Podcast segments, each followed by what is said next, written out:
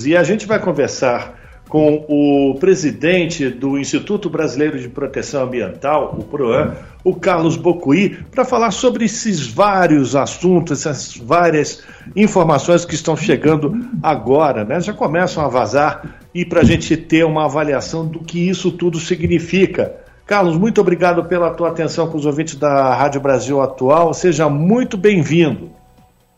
Eu que agradeço, um prazer estar aqui com vocês. Então vamos lá, Carlos. Vamos. o assunto principal, sem dúvida, é a COP27. Mas esse assunto que está sendo divulgado pela equipe de reportagem do Brasil de Fato, de que Sônia Guajajara já será é, indicada como ministra e que ela já teria aceitado, inclusive, essa indicação para fazer parte do governo do presidente Luiz Inácio Lula da Silva como responsável pela pasta dos povos originários. Como é que você avalia isso e o significado dessa nomeação exatamente para a proteção do meio ambiente, para a gente botar um fim a esse desmatamento, esse desastre ambiental que foi tomado ah, pelo governo Bolsonaro? Olha, é, essa indicação da Sônia é muito bem-vinda, porque o governo Bolsonaro ele abandonou é, todo o processo de demarcação de terras indígenas. Né? Então nós ficamos com um processo paralisado e numa situação onde a agressão aos povos da floresta foi muito forte, né? é, em função do desmatamento, em função da invasão de terras para garimpo.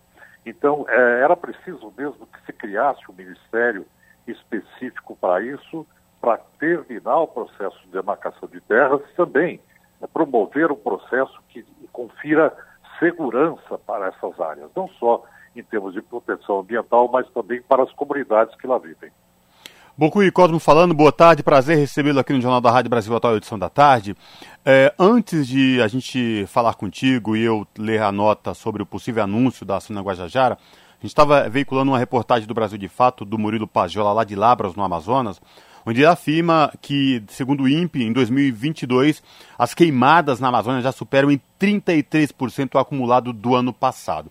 Mas também essa vitória do ex-presidente Lula, agora presidente eleito, que assume a partir de 1 de janeiro de 2023, isso é uma sinalização positiva para o bioma quanto a todas essas agressões e ataques que sofreram ao longo desses últimos anos no governo Bolsonaro, Bocuí?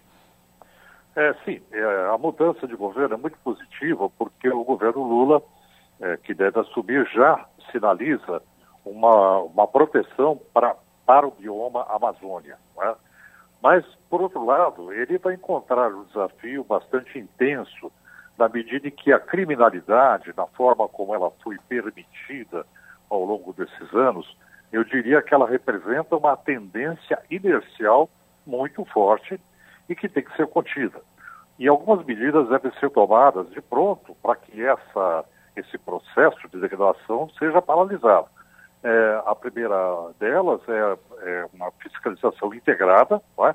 que envolva uma fiscalização com inteligência de fiscalização, envolvendo Polícia Federal, envolvendo IBAMA, essas questões todas é, que a gente já tinha anteriormente o governo Bolsonaro, e, por outro lado, também é, uma, um retorno da normativa que se tinha, que se contava, que era a aplicação de multas, não é? É para que isso é, penalize o infrator. Eu acho que essa perda da possibilidade de uma responsabilização pecuniária, ela atrasou tremendamente o combate à degradação da Amazônia. Carlos Bucu e Rafael novamente falando com você. A sinalização, o convite para que o ex-presidente, o presidente eleito, Luiz Inácio Lula da Silva, participe dessa COP27, demonstra o seu prestígio. E, o, e Lula já começa quase que na prática, né, Bocui, a governar o Brasil, pelo menos nessas questões. Como é que você avalia a chegada do Lula agora ao governo e já todas as sinalizações, por exemplo, Dinamarca, Noruega, já falando em reativar todos os recursos que estavam sendo destinados ao país. Como é que você vê essa nova, eh, esse novo momento com a chegada de Lula à presidência? Olha, é, a gente é, vê com satisfação que você tem uma mudança de postura do Brasil frente à questão ambiental global. É, por outro lado, você tem uma situação bastante difícil no contexto global com relação às mudanças climáticas, porque é, o, a, a, disputa geopolítica é, é, muito intensa hoje. Você tem guerra da Ucrânia, você tem conflito é, em vários, vários pontos, conflitos geopolíticos, hegemonia leste-oeste China Estados Unidos. E isso está tornando cada vez mais difícil é, você conseguir um equilíbrio, a retomada dos acordos é, referentes ao, ao, à Conferência de Paris. Então, essa falta de capacidade da humanidade de conter o aquecimento global, ela deve ser compensada é, com a ação de alguns países que não estavam fazendo a sua lição de casa. Por exemplo, o Brasil, no último ano, teve o lançamento de 2 bilhões é, de, de toneladas de carbono equivalente, muito mais do que era antes, 12% mais do que o ano anterior. Então, se o Brasil entra agora como um ator positivo nessa discussão global, ele vai fazer um pouco o que Joe Biden fez na transição de Donald Trump. Então, hoje, o que é, Lula representa é justamente a transição do Bolsonaro para Lula, assim como Trump cedeu lugar a Joe Biden. Essa troca de posição, de uma postura mais progressista, é muito positiva do ponto de vista civilizatório, na medida em que isso é importante para o enfrentamento do aquecimento global. Pocui Cosmo falando aqui mais uma vez, eu queria te ouvir agora sobre esses últimos quatro anos do governo Bolsonaro, no que diz respeito à política ambiental ou à falta dela, né, a falta de políticas ambientais. E aí são várias questões: desmatamento recorde, queimadas, garimpo ilegal em terras indígenas, enfim, avanço do agro no cerrado. Eu queria te ouvir se a longo prazo e com planejamento é possível resgatar tudo que foi esses últimos quatro anos, porque é, isso foi sentido nitidamente, o mundo inteiro já alertava para isso, e nós vimos isso diariamente aqui no Brasil, já com ninguém sabe mais se tem estação correta, qual estação do ano a gente está, porque as mudanças e os desastres estão acontecendo em níveis assustadores. Eu queria te ouvir sobre essa questão também. Bom, é, se a gente for tentar contabilizar os prejuízos que ocorreram, são trilhões de dólares de prejuízo do que se perdeu em termos de patrimônio ambiental do Brasil, né? de patrimônio natural. Nós estamos falando aqui de um capital natural que foi dilapidado sem regramento ao longo dos últimos anos. É, se nós falarmos em termos de passivo institucional, nós tivemos uma destruição do arcabouço normativo brasileiro, não só por meio de decretos, de resoluções, de instruções normativas, foi mais de um milhar de alterações que ocorreram ao longo do governo Bolsonaro que levaram ao desregramento. É aquilo que possibilitava a passagem da boiada, você abranda a normativa ambiental. Aquilo que a ministra eh, Rosa Weber chamou de cupinização institucional. Né? Então nós temos aí dois passivos claros. Um deles é o passivo referente à instituição República do Brasil como um Estado democrático de direito ambiental, porque a sua Constituição assim determina. E, por outro lado, nós temos um passivo real que aconteceu por conta da degradação ambiental. Essa degradação ambiental apresenta uma tendência inercial que tem que ser rompida. Então, o governo Lula ele enfrentará um passivo institucional interno, necessidade de reconstrução imediata, e, por outro lado, um passivo ambiental na realidade, plasmada na realidade em função da degradação ambiental que ocorreu. Mas ele tem ao seu lado um grande apelo internacional que é o regramento ambiental para que as commodities não sejam produzidas à custa da degradação ambiental. Isso é visto pelo Parlamento Europeu, pela, eh, por, por, pelas organizações supranacionais de comércio que entendem que esse tipo de prática que ocorre hoje no Brasil é uma prática que significa concorrência desleal do mercado, porque se produz à custa de degradação ambiental sem nenhum cuidado. Né? Então, esse é mais ou menos o cenário no qual se insere a, a vinda agora do governo Lula. A gente está conversando com Carlos Bocuí, presidente do Instituto Brasileiro de Proteção Ambiental. Fazendo uma avaliação da participação do presidente eleito Luiz Inácio Lula da Silva na COP27, a COP que começa agora neste final de semana lá no Egito. Carlos Bocui, você falou sobre os desmandos e todos os ataques que foram colocados pelo governo Bolsonaro é, contra a, o meio ambiente no Brasil. Mas a gente tem que lembrar que ainda temos dois meses em que ele tem a caneta na mão. Você acha que ele pode acelerar essa passagem da boiada ou a ida do Lula a essa COP27 pode servir de freio para essas, enfim, essas intenções destrutivas de Bolsonaro? Uh, eu acredito, como eu já, já me referi, nós temos uma tendência inercial de um processo que uh, uh, o descontrole ele foi levando a um aumento significativo do potencial de degradação ambiental. Então, por exemplo, hoje o nível de desmatamento da Amazônia atinge uma cidade de São Paulo por mês. Né? É um volume enorme, territorial, devastado, em função da falta de controle ambiental. Isso é promovido por setores interessados no lucro fácil, é? seja ele do garimpo ambicioso, seja da pecuária sem regras, é, fora da lei, e esse processo ele tende a aumentar nesse final do governo Bolsonaro, porque é fim de feira.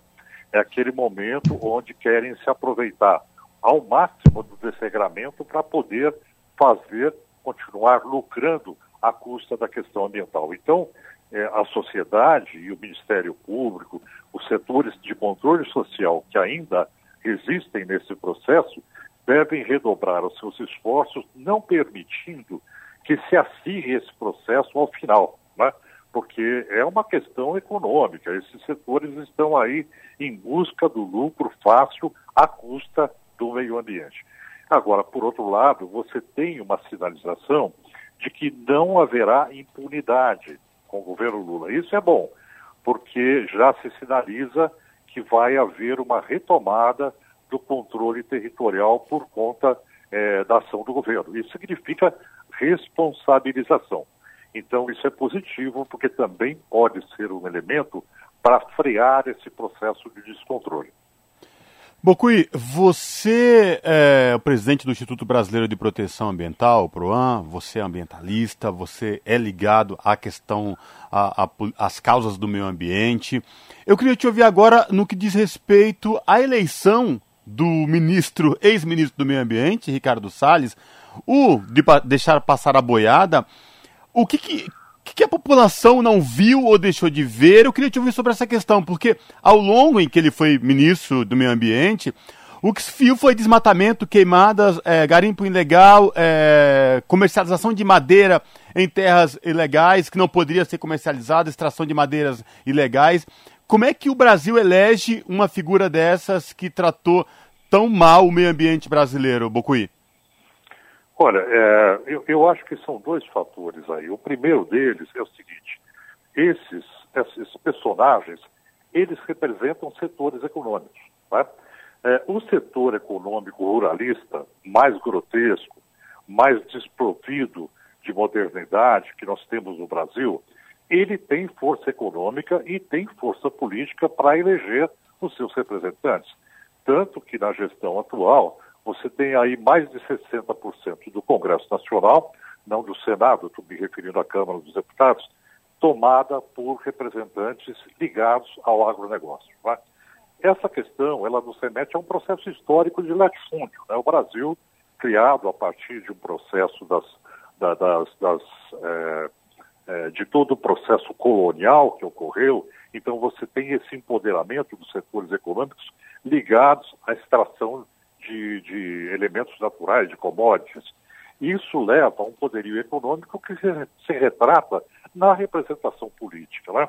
Então, se olharmos por esse lado, é preciso entender que esse setor ele representa a necessária transformação da economia porque é a transformação da economia para uma economia mais responsável que vai levar ao agronegócio a um disciplinamento é, de acordo com os requisitos da, da, da sociedade contemporânea. Então, isso pode ajudar e temos que investir nessa transformação da economia. A segunda questão é a questão cultural, né? que isso traz, isso representa que você tem um atraso na compreensão das questões ambientais, isso representa uma questão de formação do brasileiro, né? de caráter, de informação. E aí tem uma questão que está literalmente imbricada nesse processo, que é a ética. Porque a questão ambiental é uma questão profundamente ética, porque ela trata de uma relação entre o momento atual e o futuro. Quer dizer, a partir do momento que você extrapola fronteiras, você age fora da lei, degradando, você está retirando condições de sobrevivência para o futuro. Essa falta de compreensão de um pacto intergeracional é um elemento profundamente ético. Então, aí é uma questão de educação, uma questão cultural, uma questão de valores que o brasileiro tem que introjetar. Né? Então, esse cenário é bastante complexo, mas passa por essa transformação de consciência, né? De uma tomada de consciência sobre a necessidade de um salto de civilização. Para finalizar, rapidão, fazer uma provocação para você, Bocui. É, a gente lê raramente, mas sim, é, é possível constatar isso. E aí tem várias brincadeiras na internet, com memes, enfim, é, sobre uma questão que a população do Sul e Sudeste só reconhece a importância da Amazônia, só vão dar importância quando por aqui tem é, nuvens de fuligem, o sol fica envermelhado em pleno meio-dia, enfim, que aí vão se dar conta do que está em jogo e o que o desmatamento e queimadas na Amazônia representam para a população. Eu queria te ouvir sobre essas brincadeiras. É uma brincadeira com tom de seriedade, é isso? Olha, é, é, eu acho que é uma falta mesmo de conhecimento. Né? A informação é um elemento importantíssimo nesse processo, que é o que a gente chama de tomada de consciência. As pessoas tomam consciência das questões, mudam seu comportamento, mudam a sua visão, a partir do momento que elas detêm a informação necessária sobre o que é uma visão ecossistêmica do Brasil. Então, a Amazônia ela é o grande elemento que proporciona as nossas chuvas, que enche os nossos reservatórios, que possibilita a agricultura, que, é, que possibilita a indústria, que possibilita a gestão de eh, a geração de empregos, que possibilita a vida das cidades brasileiras, de toda a região dos Andes para o Atlântico. Né? E isso é um fato científico. E isso não é só é, no centro do Brasil, no Sudeste, mas caminha para o Sul e chega até a Argentina. Quer dizer, os rios voadores, a transposição de umidade continental é um elemento científico que existe e dá vida ao continente sul-americano. Quer dizer, enquanto as pessoas estão na sua casa, abrem a torneira e a água aparece como por mágica, ninguém fica pensando, mas de onde vem a água? Né? A água, em grande parte, a umidade vem da Amazônia. Então, essa falta de percepção sobre o que é um ecossistema continental é a grande lacuna cultural do brasileiro. E talvez seja a questão que o Sudeste vai ter que aprender da forma mais difícil, é quando a situação ficar, é, quando a água bater a sua porta, né? ou não bater a sua porta. Então, são elementos de transformação cultural. Eu encaro dessa forma. Perfeito. A gente agradece aqui a participação do Carlos Bocuí, que é presidente do Instituto Brasileiro de Proteção Ambiental, o PROAM, falando aí da participação do presidente eleito na COP27, da importância de se ter políticas ambientais sérias aqui no Brasil, enfim, e tudo que foi eh, esse governo Bolsonaro aí no que diz respeito à proteção dos povos originários, da floresta amazônica, enfim. Bocuí, obrigado por falar com a gente. É sempre um prazer recebê-lo aqui no Jornal Brasil Atual edição da tarde, viu? Abraço. Eu que agradeço. Bom trabalho. Até mais. Falamos aqui com o Carlos Bocuí, no jornal Brasil Atual.